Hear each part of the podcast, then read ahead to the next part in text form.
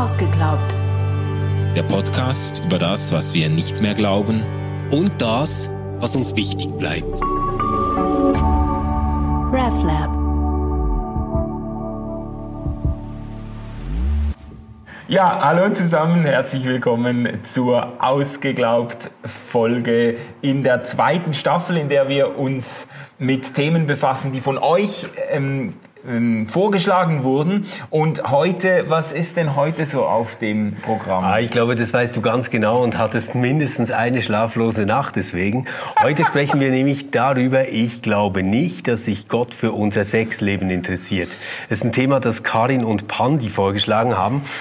Und ähm, ja, wir können das natürlich ganz theoretisch angehen und auf der sicheren Seite der Theologie bleiben oder wir können über die richtig interessanten Dinge sprechen. Ich bin gespannt, wie sich das entwickeln wird. Ja, obwohl ich finde, theologisch ist das Ganze ja auch schon einigermaßen ähm, brisant oder spannend. Äh, ich würde, also aus dem Bauch heraus würde ich zuerst sagen, ähm, äh, nein, ich glaube sehr wohl, dass äh, Gott sich für unser Sexleben interessiert. Also ich glaube, dass Gott sich für unser ganzes Leben interessiert ja. ähm, und dass äh, unsere Sexualität ein Bestandteil ist, ein integraler Bestandteil unseres Lebens und das äh, interessiert Gott genauso äh, wie unsere Ernährung oder unsere Gesundheit oder unsere whatever. Ich bin jetzt froh, dass du das so in diesen Vergleich bringst, weil da würde ich natürlich auch zustimmen, würde auch sagen, ja, genauso wie unsere Ernährung, wie unsere Urlaubsplanung etc. Aber es gibt ja irgendwie in Religionen und auch im Christentum eine bestimmte Fixierung auf dieses Thema der mhm. Sexualität. Und das ist ja eigentlich seltsam. Also wenn man sich jetzt mal so vorstellt, was sind so die wirklich crunchy wichtigen Themen, ähm, sagen wir jetzt mal im Neuen Testament, ja. dann geht es da sehr oft um Gerechtigkeit, um soziale Missstände mhm. etc. pp. Ja. Und eigentlich insgesamt dann doch ziemlich überschaubar wenig ähm, um Sexualpraktiken und ja. Beziehungen. Ja. Ähm, also ich würde auch sagen, ich bin selber ja in einem Milieu und Hintergrund groß geworden, wo ich, wo ich, wo das Sexualität, sexualethischen Fragen ein überproportionaler ähm, Platz eingeräumt wurde, würde ich auch sagen. Also dass jetzt gerade so in dem evangelikal hochreligiösen Milieu, in dem ich beheimatet ähm, bin und ähm, äh, aufgewachsen bin, äh, da hat man eigentlich wahnsinnig engagiert immer über Sex gesprochen. Wie, wie erklärst du dir das? Ja, ich, also es ist irgendwie, weil wir es nicht ähm, machen dürfen, sprechen wir mehr darüber. Oder? Ja, es war ein bisschen. Es, ja, es, hat, es hat zu tun gehabt, denke ich, oder zu tun mit einer ganz starken Wertehaltung. Man hat Ehe und Familie wahnsinnig hoch äh, gewertet, wahnsinnig mhm. äh, zentral verortet. Darum geht es eigentlich im, äh, im Glauben auch eine glückliche Ehe und glückliche Familie zu führen. Und das hat äh, vielleicht aus dem heraus auch hat man Sexualität als etwa als so ein ganz nervöses Zentrum irgendwie gepflegt, weil da kann ganz vieles kaputt gehen. Da können äh, mhm Ehen kaputt gehen, wenn Sexualität schief ja. läuft, wenn man quasi äh, fremd geht und so weiter. Und deshalb hat man dieses Thema mit ganz, ganz vielen ähm, Verboten und Geboten und Regeln belegt. Okay. Ja. Ähm das ist ja etwas, was es auch immer wieder in die Medien schafft und ist mir ja. nicht ganz neu. Aber ich, ich finde es trotzdem jetzt aus theologischen Gründen, also jetzt aus binnentheologischen Gründen, wenn ich jetzt versuche, mir evangelikales Denken vorzustellen, ja. äh, finde ich das erstmal gar nicht so einleuchtend, weil etwas, was ich äh, ja immer wieder mit dir ein bisschen aneinander gerate bei unseren Gesprächen, ist ja diese Idee, dass du schon sagen würdest, Jesus ist jetzt so das Role Model, an dem wir unser Leben zu orientieren haben. Darin zeigt sich das, was Gott für uns Menschen will, oder? Mhm. Und mhm. das würde ich ja sagen, das ist jetzt generell ein Zug ähm, von evangelikaler Theologie, ähm, nicht der unsympathischste, überhaupt nicht, aber das ist schon so was, was jetzt wahrscheinlich alle Evangelikalen irgendwie teilen, oder? Ja. Mhm. Jetzt, Jesus war unverheiratet. Jesus hatte keine Familie und dann hat dieser Schlingel auch noch ständig dazu aufgerufen, dass man irgendwie seine Familie verlassen muss, Mutter und Vater verleugnen und sein Kreuz auf sich nehmen. Also woher kommt dieses unglaubliche Interesse an Ehe, Familie, Partnerschaft im evangelikalen Mindset? Weil es kann ja nicht aus dieser Perspektive herauskommen. Also ich, ich, kann da, ich kann da eigentlich nur raten. Ich, bin, ja. ich kann das auch nicht äh, letzten Endes klären.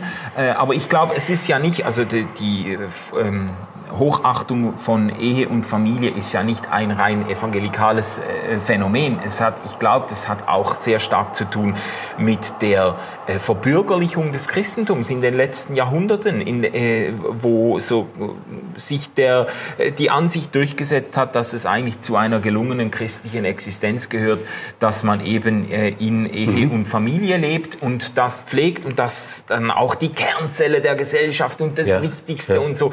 Und äh, und, und Sexualität war da immer so ein bisschen, ja, da ist eben der Punkt, wo dann, äh, wo dann die großen Schlachten geschlagen werden. Das, hat, das, das ist ja auch äh, sicher ein Grund, warum sich Evangelikale mit Homosexualität und mit Transgender ja. und mit all diesen, diesen Spezialformen und Spezialausrichtungen, die, die man irgendwie Spezialformen so, ja, und Spezialausrichtungen. Ja, wo, wo man oh, sagt, das oh, ist jetzt, ja, das ist okay. jetzt irgendwie, okay. äh, das um, kennen wir nicht, das, das ja passt nicht ins Konzept und so und das gefährdet ein Stück weit auch so diese, diese gesellschaftliche ja, Ordnung, ja. die man doch sehr stark mit dem Gut. Christentum Also ich, ich merke schon, wir, wir haben einen ersten Konsens erreicht.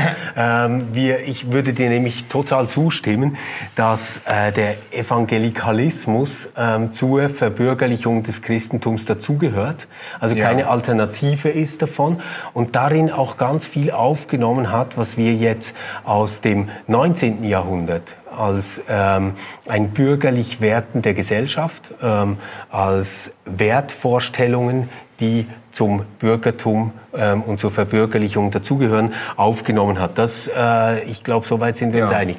Jetzt gibt es aber eher so bestimmte, ähm, ich sage mal, Reizthemen, an denen sich eine freikirchlich evangelikale Abgrenzung heute gegenüber landeskirchlichen evangelischen ähm, Gemeinschaften festmachen lässt. So eines dieser großen Reizthemen, ähm, das im letzten Jahr wieder große Wellen geschlagen hat, ist zum Beispiel die Frage ähm, der äh, Akzeptanz durch die Kirche, also jetzt nicht nur Akzeptanz, sondern auch der Feier ähm, von gleichgeschlechtlichen Partnerschaften, also mhm. der Ehe für alle. Mhm. Ja. Und jetzt weiß ich aber von dir, dass du da selbst gar kein typischer ähm, evangelikaler Vertreter bist, sondern einen ziemlichen Weg zurückgelegt hast. Ja, auf jeden Fall, obwohl ich nicht weiß, ob man das überhaupt noch mit Recht so sagen kann, dass ein typischer evangelikaler Vertreter äh, der Ehe für alle ablehnend gegenübersteht, weil es doch auch sehr starke ähm, äh, Diskussionen gegeben hat und innerhalb der evangelikalen Szene und der hochkirchlich, äh, hochreligiösen mhm. äh, Szene äh, doch eine große Diskussion aufgebrochen ist und ja. es auch ein ganzes Spektrum von Überzeugungen gibt. Ich selber, ich habe mich auf jeden Fall bewegt von einem sehr, sage jetzt mal, konservativ ablehnenden Mindset, dass irgendwie Homosexualität nicht mit biblischen Anordnungen und eben mit den Vorstellungen von Ehe und Familie in Gesellschaft zusammengekriegt hat. Ähm, äh, ich habe mich bewegt von, von, von da in Richtung einer äh, Öffnung und auch Anerkennung äh, homosexueller Partnerschaften, auch eben kirchlich und theologisch. Das war für mich aber ein, doch ein, äh, also wenn ich das jetzt sage, dann äh, manche Leute verwerfen, äh, verwerfen die Hände und sagen, ja, das ist ja jetzt, also ist ja jetzt wirklich keine, keine Errungenschaft. Aber ja. das war für mich ein langer Weg. Ja. Naja, also ich kann mich erinnern, ähm, als ich mit Jugendarbeit angefangen habe bei uns in der Gemeinde. Und das war ja, ja landeskirchlich. War das in der Kirchenpflege damals eine große Diskussion, wie man dazu steht und wie man ja, damit ja. umgehen will.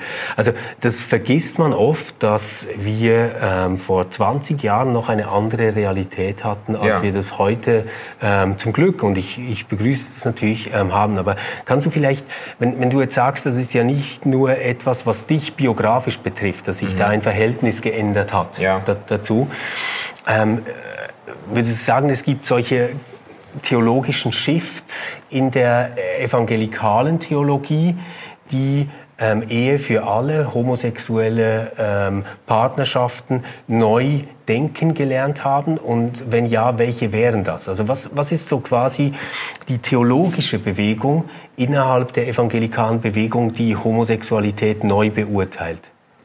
Also ich glaube, es hat sich einiges getan. Einerseits aufgrund äh, konkreter Begegnungen mit Schwulen und Lesben innerhalb mhm. auch evangelikaler Gemeinden, weil äh, natürlich diese äh, äh, äh ähm, Gemeinden auch nicht so abgeschottet und in sich äh, abgeschlossen sind, dass quasi nur äh, ähm, äh, heterosexuelle äh, Familienväter äh, drin Platz finden, sondern da gibt es ja die ganzen Phänomene, die man gesellschaftlich hat auch. Und da hat man gemerkt, ja, man wird eigentlich mit den gängigen Vorurteilen, wird man diesen Menschen irgendwie gar nicht gerecht und hat äh, Menschen kennengelernt, die, die sich überzeugt als Christen verstanden haben mhm. und die in einer treuen, lebenslangen Partnerschaft leben wollten, äh, die aber eben äh, schwul oder lesbisch waren. Und das hat viele Leute ins Nachdenken ja. gebracht. Und, äh, und dazu, dazu oder parallel dazu hat man auch angefangen, wirklich so diese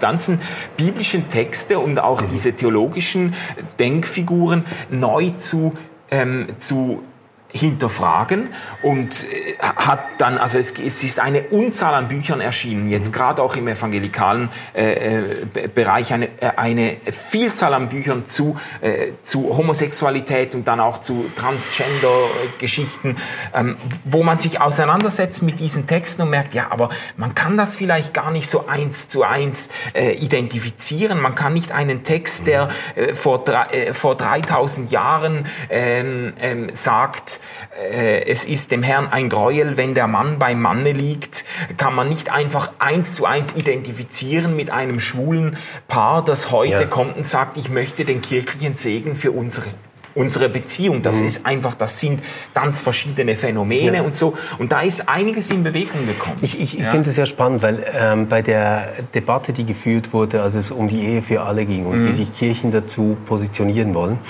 ähm, wurde, ich sage jetzt mal aus dem sehr konservativen, ähm, auch homophoben Lager immer wieder der Vorwurf laut, naja, ihr passt euch einfach dem Zeitgeist an, ja. aber theologisch reflektiert ihr das überhaupt nicht. Ja. Jetzt für mich ist die theologische Reflexion mega einfach, was dieses Thema angeht, oder? Ich, ich habe es da nicht so schwer. Ich sage mir so, hey, es gibt ähm, so eine Grundstory, ähm, in der Bibel, die ich mir, das gebe ich auch zu, ähm, zurechtlege, also wo ich selbst deutend Bezug nehme auf diese ja. Texte.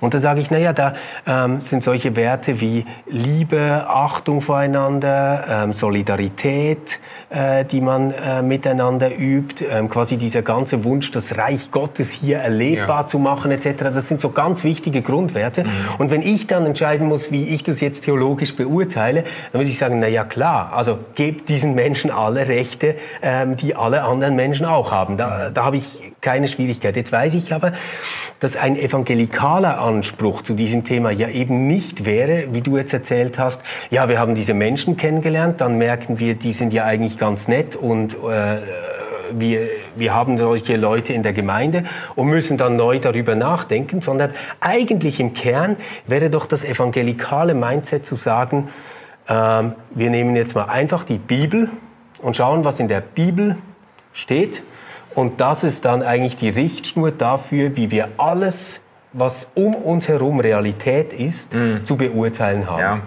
Und da habe ich aber das Gefühl, dass du jetzt mit deiner Erklärung nicht gerade offene Türen einrennen würdest. Ja, überhaupt. aber eben, also ich, ich würde auch hier wieder sagen, ich glaube, dass es gibt auf jeden Fall dieses Segment, ein sehr konservatives, auch kulturkritisches, kulturpessimistisches Segment im äh, evangelikalen Bereich und das gibt es ja auch bis, auch bis weit in reformierte und katholische äh, äh, Kreise hinein natürlich, die äh, mhm. Diese Skepsis haben, ja, da, da, äh, da kommt uns doch einfach nur der Zeitgeist entgegen und da muss man mit dem Heiligen Geist und mit der Bibel ja. entgegenhalten. Aber es gibt ja zum Glück auch sehr viel äh, aufgeschlossenere ähm, ähm, ähm, Segmente innerhalb auch gerade der evangelikalen Bewegungen, die sehr wohl in Auseinandersetzung mit dem, was passiert und mit der Gesellschaft und so versuchen zu, herauszufinden, was heißt es denn jetzt hier quasi die Liebe Gottes, die uns in Jesus begegnet, zu leben. Ja. Und die kommen dann vielleicht auch, äh, ähm, äh,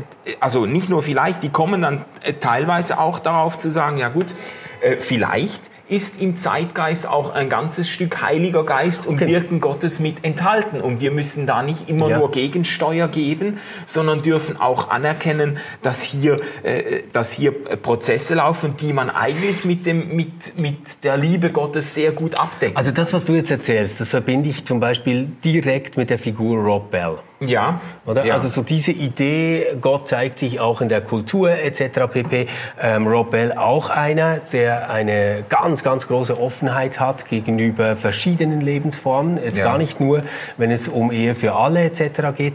Ähm, aber das hat ihn ja auch herauskatapultiert aus dem evangelikalen Mainstream. Das muss man ja schon sagen. Weil die, die, die Grundidee, die doch, ähm, und, und, und ja. ich glaube, es ist ganz wichtig, dass, dass wir ähm, da scharf sind, die Grundidee eines evangelikalen Weltbildes, mhm. das sich dann an Sexualität quasi auch festmacht, mhm. ist doch, dass diese Welt hier, das ist ja nicht irgendwie die Blümchenwiese, wo es uns allen gut geht und wir es möglichst bequem haben sollen, mhm. sondern das ist ja eigentlich im Kern der Ort, wo sich ein großer, gigantischer Kampf zwischen Gott und dem Bösen entscheidet. Mhm. Und wo jeder Mensch aufgerufen ist, eine der beiden Seiten zu wählen. Mhm.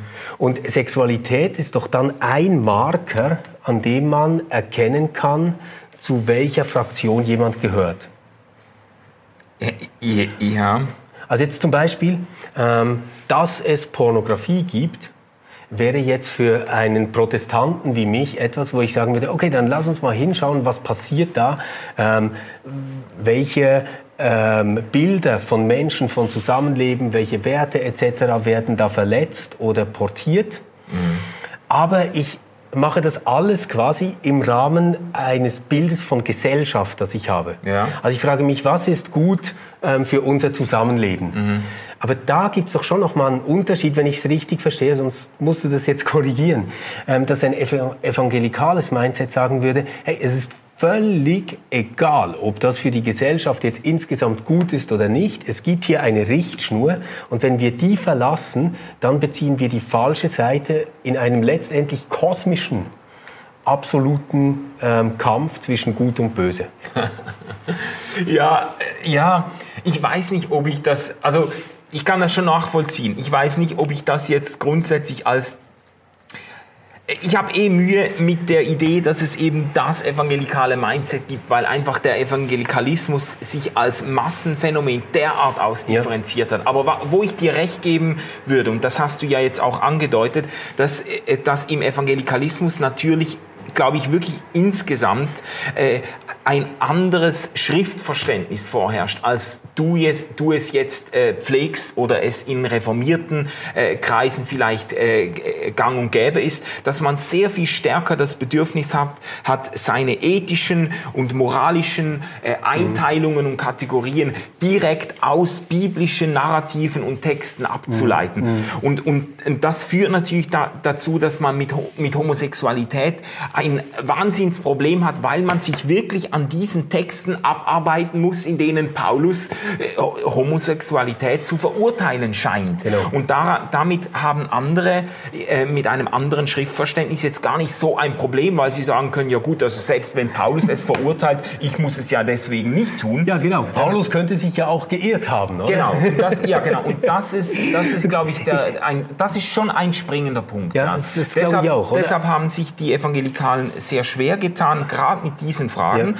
Aber muss man ihnen auch zugute halten, dass sie die letzten Jahrzehnte wahnsinnig damit gerungen haben und doch wenigstens ein Teil, wenigstens ein linksprogressiver Flügel Gut. sich inzwischen äh, äh, okay. sehr freimütig das, das, bekennt. Das, das finde ich total spannend. Das, das finde ich total spannend. Also äh, wir, wir können quasi sagen, es gibt innerhalb dessen, was wir jetzt so etwas unscharf ähm, als Evangelikalismus bezeichnet ja. haben, gibt es verschiedene Aufbrüche, mhm. aber auch verschiedene Rückzüge. Und es gibt da einen progressiven Flügel, ja. der jetzt theologisch anders darüber denkt, als man das allgemein jetzt über diese Gruppe von außen denken würde. Das, äh, das, das scheint mir sehr plausibel zu sein, das freut mich natürlich auch. Jetzt äh, gibt es aber ähm, andere Themen, wo, wo ich sagen würde, äh, mit, mit solchem Zeug sind wir natürlich gesellschaftlich immer wahnsinnig präsent. Also ich mhm. meine jetzt das Christentum mhm. insgesamt. Mhm. Und es sind aber ganz klar evangelikale Steckenpferde. Das eine hatten wir jetzt, oder? Die Frage nach Ehe für alle, Homosexualität. Ja. Das andere ist zum Beispiel Sex vor der Ehe. Mhm. Das ist jetzt so was, ähm, wo, ich, wo ich wirklich sagen muss, da ähm, komme ich jetzt nicht mal mit ganz viel ähm, Bilderbuch, Bibellesen auf die Idee, ähm, wie man sich das zusammengebastelt hat. Ist bestimmt auch ein ganz wichtiger Wert in bürgerlichen äh, äh, Settings, ja, ja. oder? Ähm, hat ja aber immer auch noch diese, diese Sache so quasi, äh, letztendlich geht es doch darum, ich will keinen Second-Hand-Partner. Mhm glaube ich. Ja. Es ist ein ganz bestimmtes Menschenbild. Ich will keinen Second-Hand-Partner. Mhm. Ähm, wo ich jetzt sagen würde, naja, also das, das finde ich, jetzt, find ich jetzt wirklich überraschend und das ist ja auch etwas, was medial immer wieder ganz groß aufpoppt. Ähm, wie, wie stehst du dazu? Also ich, ich, ich kann es von mir sagen, ich werde meinen Kindern sagen, hey, lebt äh, Sex in verantwortlichen Beziehungen, habt ganz viel Spaß dabei und schützt euch gut. Mhm. Mhm. Ähm, weil die heiraten ja vielleicht gar nie. Ähm, das, das, weiß ich ja nicht. Das wäre mhm. jetzt kein Ziel, das ich habe für meine Kinder, dass die mal heiraten, mhm. zum Beispiel. Denke ich jetzt aber, das ist in eher konservativerer Perspektive schon so was, wo man denkt, wäre gut. Ja, ja, auf jeden Fall. Also das ist, äh, das äh, gehört schon zu äh, weit verbreiteten äh, ethischen Grundüberzeugungen, dass irgendwie Sex, also die, die Denke ist eigentlich äh, Sex äh, be, befreiter, ähm, äh, gesunder, äh, ähm, fröhlicher, glücklicher Sex braucht einen geschützten Rahmen. Mhm. Und die Ehe ist der optimale geschützte Rahmen für das Ausleben okay. von Sexualität. Das ist eigentlich die Denke. Und, und ich finde, das mit dem, mit dem geschützten Rahmen, das finde ich eigentlich, äh, das würde ich auch selber absolut unterschreiben. Ich glaube, äh, äh, da, da, das hat zu tun mit Werten, die du genannt hast. Das hat zu tun mit Vertrauen, das hat zu tun mit Respekt, mit Gegenseitigkeit. Ja. Ähm, und äh, im, im, besten Falle bietet die Ehe wirklich einen, äh, einen solchen einen solchen Rahmen. Ähm, ich würde das inzwischen nicht mehr exklusiv denken. Ich würde nicht sagen, ja, ah, also die okay. Ehe äh, sichert das ja auch ja. nicht. Es gibt natürlich ja. auch innerhalb der Ehe ähm, oder innerhalb, unter Verheirateten ganz viel, ich sage jetzt mal, äh, äh, problematische, ja. fehlgeleitete Sexualität. Ich denke jetzt... Äh, Oder gar nicht stattfindende genau, Sexualität. Statt, das ist genau. ja das Übelste ja, eigentlich. Genau. Da, das das auf jeden das Fall. Ist, ja. ja. Und, und eben auch viel, also wenn ich sage fehlgeleitet, ich meine, es gibt innerhalb der Ehe auch ganz viel, ähm, viel Gefälle, Sex, das mit äh, Gewalt zu tun hat, mit auch mhm. äh, der Übergriffigkeiten und so weiter. Und es gibt außerhalb der Ehe gibt es äh, äh, Beziehungen, in denen Sex absolut auch verantwortlich und, ja. äh, und respektvoll und auf Augenhöhe gelebt ja. wird. Weißt, weißt, du, was, was ich gerade merke jetzt, wo wir drüber sprechen? Ja. Ich, ich habe mir wie überlegt, ich glaube, Ehe ist so ein Ding, ähm, von dem ich sagen würde, das ähm, hat quasi eine ganz wichtige Bedeutung gehabt für etwas, das wir Menschen wirklich brauchen. Mhm. Also ich glaube nicht, dass das eine grundfalsche Idee ist. Ne? Und jetzt das eine, das kann man ziemlich leicht ähm, dekonstruieren, da kann man sagen, na ja, Ehe war ein wichtiger wirtschaftlicher Faktor um Gesellschaften abzusichern. Also quasi durch Ehe werden Besitzstände geregelt, ähm, mhm. man hat Fürsorgepflichten etc.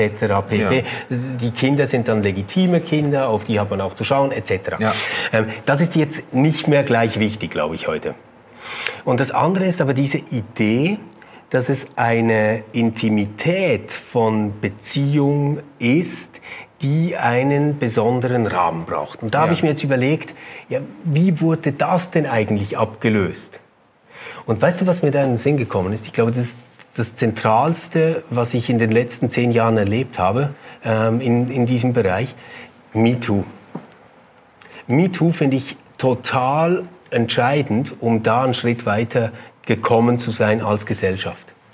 Wie, wie denkst du das jetzt? Inwiefern? Wenn, wenn wir sagen, Ehe ähm, ist quasi etwas, das einen Rahmen stiftet, ja. in dem Menschen geschützt sind, dann würde ich sagen, ja, MeToo hat es geschafft, dieses Bedürfnis zu reformulieren und sichtbar zu machen, dass Sexualität nicht Gewalt ist, dass mhm. Sexualität Konsens voraussetzt, ja. dass Sexualität Beziehungen voraussetzt, die nicht ausbeuterisch sind. Ja, machtmissbräuchlich genau, und so genau. weiter. Und ich ja. glaube fast, dass, dass da MeToo etwas gelungen ist, ähm, dieses ganz, ganz wichtige Element, das mhm. ähm, in dieser Idee drinsteckt, Sex muss in festen Beziehungen stattfinden mhm. etc., in die heutige Zeit zu transferieren und zu übersetzen. Ja, ja, ein Stück weit könnte man das sagen. Man, man könnte natürlich dann auch sagen, ja gut, äh, das Ganze äh, ähm, ist Anzeichen einer Erosion äh, biblischer Sexualmoral, eben das jetzt eben äh, außerhalb der Ehe äh, ständig ja. äh, so äh, ähm, hin und her gehopst wird und dann muss man dann eben dann flankierende Maßnahmen ergreifen, weil man merkt, es, es geht eben doch, es, es geht eben doch vieles schief, oder? ähm, das, also das wäre jetzt wieder das total kulturpessimistische ja, genau, genau. Das würde ich, das würde ich, also das würde ich heute so auch nicht mehr sagen wollen, ja. eben einfach auch, weil es weil man der Tatsache ins Auge blicken muss, dass mhm. auch mhm. innerhalb der Ehe, auch unter Verheiratet eben, Verheirateten eben ganz viel auch übergriffiges oder äh, nicht stattfindendes äh, Sexualleben passiert und man sagen muss, dass äh, die Ehe stellt das äh, stellt äh, den sicheren Rahmen nur beschränkt sicher. Mhm. Also das, ja, ja, ja. Ja, aber also das finde ich auf jeden Fall eine interessante äh, Spur, sich zu überlegen, diese berechtigten Anliegen, die sich mit Ehe verbinden, ja. wo sind die eigentlich hingegangen? Weil ich, ich glaube nicht, dass ähm, Jugendliche oder junge Menschen heute in irgendwie krass kranken, destruktiven Beziehungen leben. Eigentlich überall dort, wo ich solche äh, Jugendlichen kenne, nehme ich das als sehr selbstbewusst und selbstreflektiert und verantwortlich wahr. Ah ja? Ja, ja. Okay. Ja, würde ich okay. wirklich sagen, würde ich wirklich sagen. Ähm, Aber ja? ja, also ich wäre da doch noch mal ein Stück äh, vorsichtiger, weil es ja doch auch ähm, äh, auch medial immer wieder verbreitet äh, Phänomene gibt, jetzt gerade in Jugendkultur mhm. unter Teenagern und so, wo, man, wo ich schon sagen muss, das ist auch sexualethisch hochproblematisch. Eben da, da entstehen ganz massive äh, Druckverhältnisse, oft mhm. in der Peer Group. Da, mhm. da fühlen sich 15-jährige Mädchen plötzlich verpflichtet, mit ihrem Freund irgendetwas durchzuspielen, was der in einem Porno gesehen hat. Da filmen sich Leute beim Sex und das ja. wird dann rumgeschickt. Da werden Menschen zum ja. Teil gedehnt demütigt, hm. zum Teil äh, ähm, äh, auf Social Media und so. Das ist also es ist schon es gibt ja, ja, äh, bis hin zu bis hin zu Filmchen, die in Primarschulen irgendwelche ja, perversen äh, Pornogeschichten, die da unter Zwölfjährigen verschickt werden. Also ähm, das ist aber natürlich und und da würde ich jetzt aber genauso kontern wie du zuvor, würde ich sagen, ja, das ist jetzt tatsächlich das Ergebnis, dass wir in unserer Gesellschaft eine gewisse Sprachlosigkeit haben mhm. über Pornografie über Sex überhaupt? Nein, ja? also Sex Sex auch, aber das, also, dass, dass wir ein Problem haben, über Sex zu sprechen, das zeigt sich in Beziehungen. Und da, da würde ich dann sagen, Ja. das ist eher etwas, ähm, was einen therapeutischen Charakter hat, wie man damit umgeht. Also Okay. ich höre dir zu, du kannst mir sagen, was du magst, da, da, da, da, da. Und wenn man nachher nicht schon Bruder und Schwester ist, kann man ja trotzdem noch Sex haben. Aber der andere Punkt ist, ähm, dass, dass wir, glaube ich, ein ganz, ganz seltsames Verhältnis haben zu Pornografie. Also die aller, aller, allermeisten Menschen konsumieren Pornografie. Die allerwenigsten Menschen sprechen darüber. Und gleichzeitig ist Pornografie immer der Marker, mit dem man zeigen kann, da sind wir wirklich in einer Entwicklung drin, die ganz böse ist. Und das ist ja auch gar nicht nur falsch. Also gerade das Phänomen, das du jetzt angesprochen hast, dass da ein Leistungsdruck entsteht, dass da bestimmte Männer- und Frauenbilder entstehen, die wirklich nicht gesund sind, das würde ich total ernst nehmen. Okay, ähm, und, und würde sagen, na ja, wer spricht denn mit unseren ähm, Kindern und mit mir darüber, ähm, was gute Pornografie ist? Weil ich glaube, das passiert nicht. Oder wenn, wenn, wenn, wenn wir quasi immer so ein Verhältnis dazu haben, dass es sowieso mal per se schmuddelig und schlecht und, und böse ist und eigentlich gar nicht stattfinden sollte, aber es ist ja überall. Überall ist Pornografie. Ähm, äh, dann, dann glaube ich, versperren wir uns den Weg zu sagen, komm, lass uns mal drüber sprechen, was ist eigentlich gute Pornografie? Und es gibt ja. irrsinnig gute Pornografie, also von, von ganz ähm, tollen, kunstvollen ähm, Produzenten, Produzentinnen hergestellt, ähm, mit, mit coolen Stories und so, aber es wird ja immer auf dieses ganz Plumpe ähm, reduziert, dass man sich dann irgendwie gratis auf YouPorn oder es gibt auch ganz viele andere ähm, Hubs ähm, runterziehen kann. Ja, also das Stichwort der guten Pornografie, das triggert jetzt natürlich in, äh, in, in gewissen Kreisen schon sehr stark. Aber ich glaube, du, du bist, oder ich glaube, wir sind an, an einem äh, Punkt zurück, der, auch mit der Ausgangsfrage zu tun hat. Eben interessiert sich Gott äh, für mein Sexleben. Ähm, ich glaube, das, das, das hat ja eben, dass solche Filme rumgehen unter äh, Jugendlichen oder fast schon Kindern. Es hat eben damit zu tun, dass man über Pornografie und auch über Sex äh, oft nur irgendwie hinter vorgehaltener Ja. Hand oder mit großen Schamgefühlen äh, spricht oder eben gar nicht. Und ich habe jetzt aus meinem Hintergrund habe ich das sehr stark erlebt, eben dieses, und ich würde ich, ich finde, man muss dann beides, beides problematisch sehen. Diese, einerseits diese Überhöhung von Sexualität, also diese fast schon eben, oder nicht fast schon, diese theologisch theologische Aufladung von Sexualität, die, die äh, quasi äh, alles, äh, also äh, die, die, die sieben Todsünden, die haben alle irgendwie mit Sex zu tun Ja. gehabt in, in meinem Hin Hintergrund. Und es, war- es, Wirklich? wurde, ja, es wurde irgendwie, es, Okay. war, es wurde ständig, krass. das war wie wenn man an Sünde Ja. gesagt hat, dann wurde sofort, hat man sofort irgendwie sexuelle Vergehungen Okay, im Kopf gehabt. okay. Und es war quasi, Sex war ein ganz vermintes Gebiet. Da kann man so viel falsch machen. Und dann wurde aber auch eben eigentlich positiv über erfüllende, gelingende Sexualität, über ein, äh, eine freie und, und freudige äh, ähm, äh, äh, Sexualität wurde kaum gesprochen. Es war eine große Sprachlosigkeit, äh, ähm, ähm, die eben dann zum Teil auch ganz, ganz schwierige äh, ähm, Konsequenzen zeitigt. Ja, oder? ja. Und andererseits gibt es natürlich auch eine Unterschätzung von Sexualität, wenn man das Gefühl hat, das wäre jetzt, da geht es jetzt eigentlich nur um körperliche Hydraulik äh, und, und da kann jeder mit jedem und da passiert gar nichts. Also ich ich habe schon ein ganzheitlicheres Verständnis von Sexualität. Da, be, da begegnen sich nicht nur zwei Körper, sondern zwei Personen und da geschieht etwas auch seelisch und da kann auch ganz viel äh, Würdest du sagen, dass das immer so ist? Also ich, ich, ich Ja. verstehe, was du meinst. Ja, ich, ich- glaube jetzt in einer Beziehung macht ähm, Sex genau das. Ähm, dass es eine Beziehung auch vertiefen kann, etc. pp. Aber man hat dann ja doch auch oft ähm, deswegen Sex, weil man jetzt gerade Bock hat und ist dann nicht irgendwie emotional total involviert und mitgenommen davon. Okay. nee, also ich, ich sehe das schon grundsätzlich, also ich, ich sehe das schon grundsätzlich als eine Begegnung zweier Personen, auch zweier Seelen. Das sehe ich auch so. Ja. Mindestens zwei, ja. Wir kommen so nicht weiter, Stefan. Das ist, wir kommen Nein, so nein, nicht. nein aber, aber jetzt, jetzt ganz ernst. Ähm, also, es ist eine ähm, intime Begegnung ähm, von Menschen Ja. Genau, und du also, sagst, da passiert auch was auf einer seelischen Ebene ja. und ist nicht etwas rein körperlich. Genau, und äh, also mein Punkt war einfach, es gibt eine ja. Überhöhung von Sexualität, mhm. wo man das Gefühl hat, christliche Ethik dreht sich eigentlich nur um, äh, um primäre äh, Geschlechtsteile und so. Ja. Ähm, äh, es gibt aber schon auch eine Unterschätzung oder eine, eine ähm, äh, Marginalisierung oder wie sagt man dem, von Sexualität, wo man das, das Gefühl hat, dass äh, quasi Gott interessiert sich nicht, weil das, da, so viel steht da gar gar nicht auf dem Spiel. Ich glaube, es steht schon einiges auf dem Spiel bei mhm. Sexualität. Mm, ja.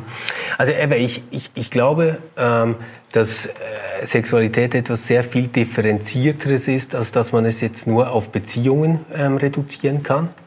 Ähm, ich glaube aber, dass es in Beziehungen äh, eine ganz große Entwicklungschance gibt, ähm, hin zu guter, erfüllender äh, Sexualität, das würde ich wirklich auch sagen. Und vielleicht wäre ja ein Weg, ähm, ich, ich habe jetzt, vorhin bin ich ein bisschen vorgeprescht und habe gesagt, ja, wir müssen einmal über gute Pornografie sprechen. Vielleicht wäre ein, ein guter erster Schritt überhaupt darüber zu sprechen, was ist gute Sexualität und woran macht man das fest? Also mhm. was ist ein tolles Sexualleben?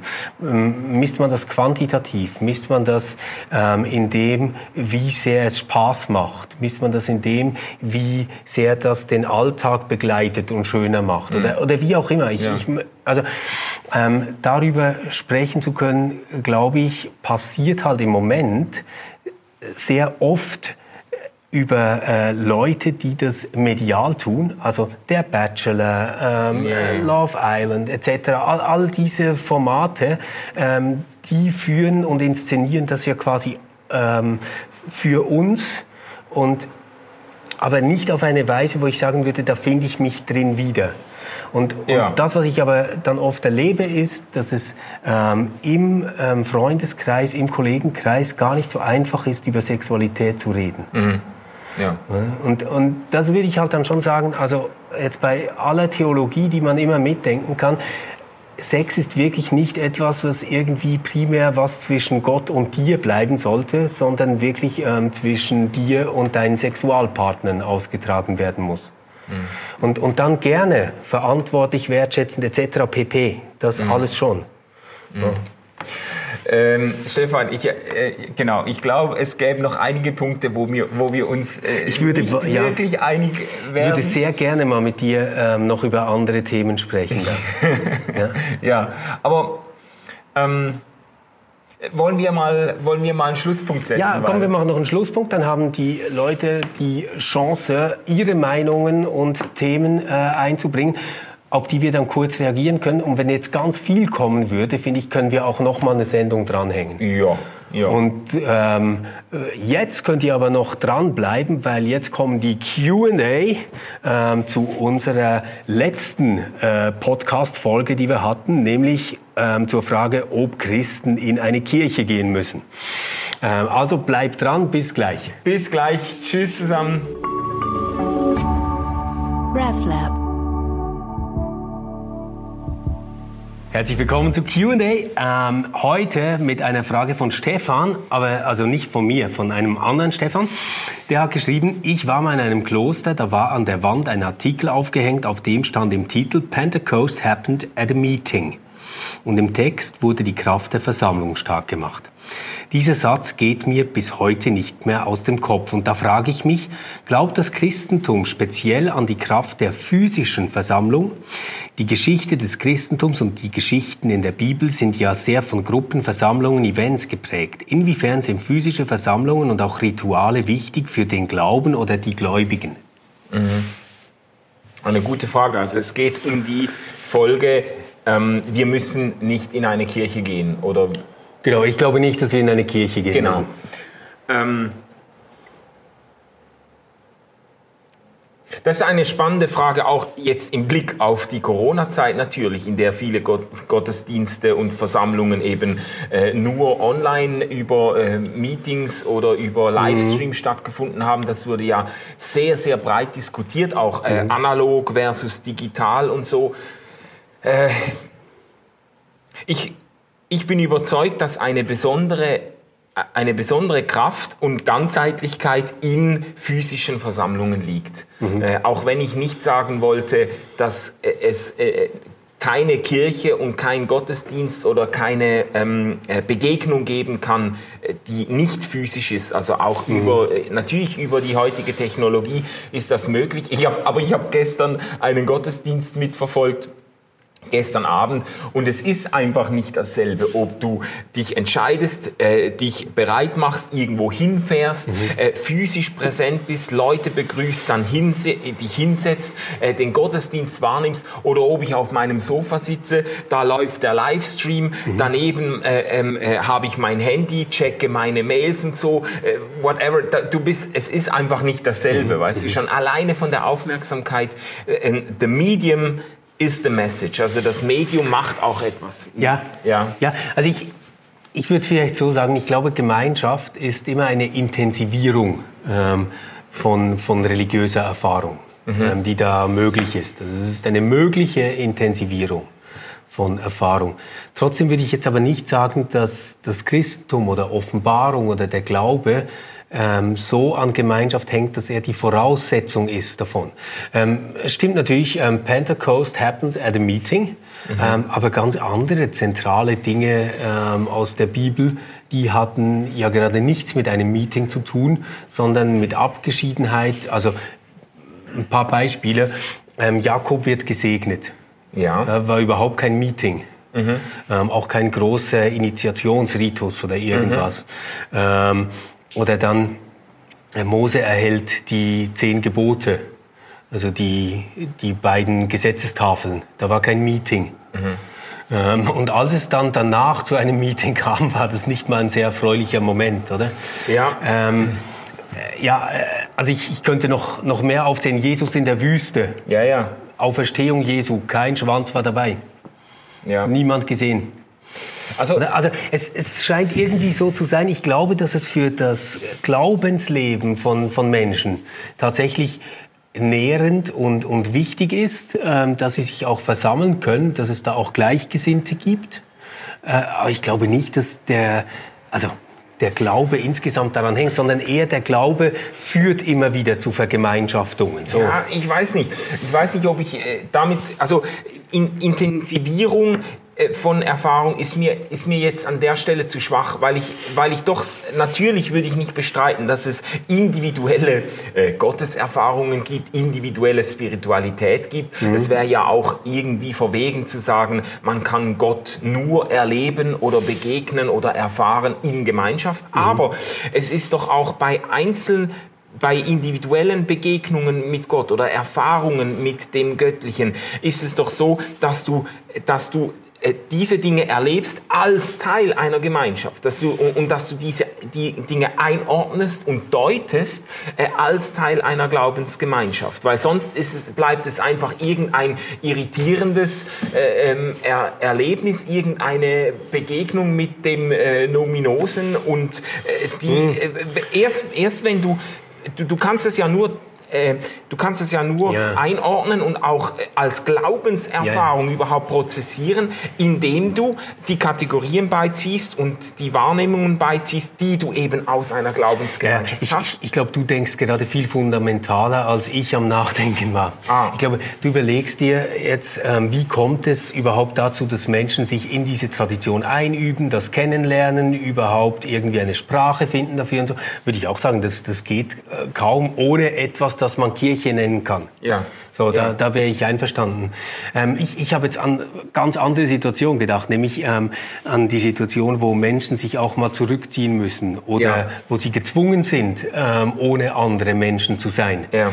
wo sie vielleicht ähm, ein Retreat brauchen oder irgendwas. Mhm wo, wo Glaube und Spiritualität sehr erfahrbar sein kann, mhm. ohne dass es jetzt immer in einer Gemeinschaft stattfinden ja. muss. Ja. Und ich glaube, wenn es um, um die ganze Frage geht, äh, wie stirbt eine Religion nicht aus und setzt mhm. sich fort, dann würde ich sagen, ja klar, Gemeinschaft total wichtig. Mhm. Wenn es aber um die eigene Frömmigkeit geht, dann glaube ich, dass es immer wieder Lebensphasen geben kann, ähm, und vielleicht äh, ist eine dieser Phasen dann auch die längste oder letzte oder mhm. was auch immer, ja. in denen wir ohne Gemeinschaft ähm, auch glauben, beten und hoffen können. Ja, okay, aber das war schon eine Pointe auch von unserem Gespräch oder äh, eine meiner Pointen in unserem Gespräch, dass eben auch diese individuelle Frömmigkeit äh, letztlich eingebettet ist oder auf den Schultern einer Gemeinschaft steht. Also ja, das, und die, äh, die müssen wir dann sogar durch die Geschichte hindurch denken, oder? Genau, ja, also genau. Mit, mit also, den Toten zusammen. Genau, solange mhm. du nicht jetzt deine eigene, äh, also auch dann wäre das der Fall, aber auch wenn einer jetzt sich irgendwas zusammen, zusammenbastelt, dass der Kult des Spaghetti-Monsters Monsters oder so, äh, selbst dann würde er ja von Ideen zehren, die er woanders her hat. Aber mindestens im, in einem christlichen Kontext ist es klar, auch eine individuelle Frömmigkeit ähm, äh, ja. kommt aus einer Tradition und aus einer Gemeinschaft hervor. Genau. Ja. Jo. ja, gut. Wunderbar. Dann sehen wir uns wieder in einer Woche. Bleibt gesund, bis dann. Tschüss. Tschüss. Dann. RefLab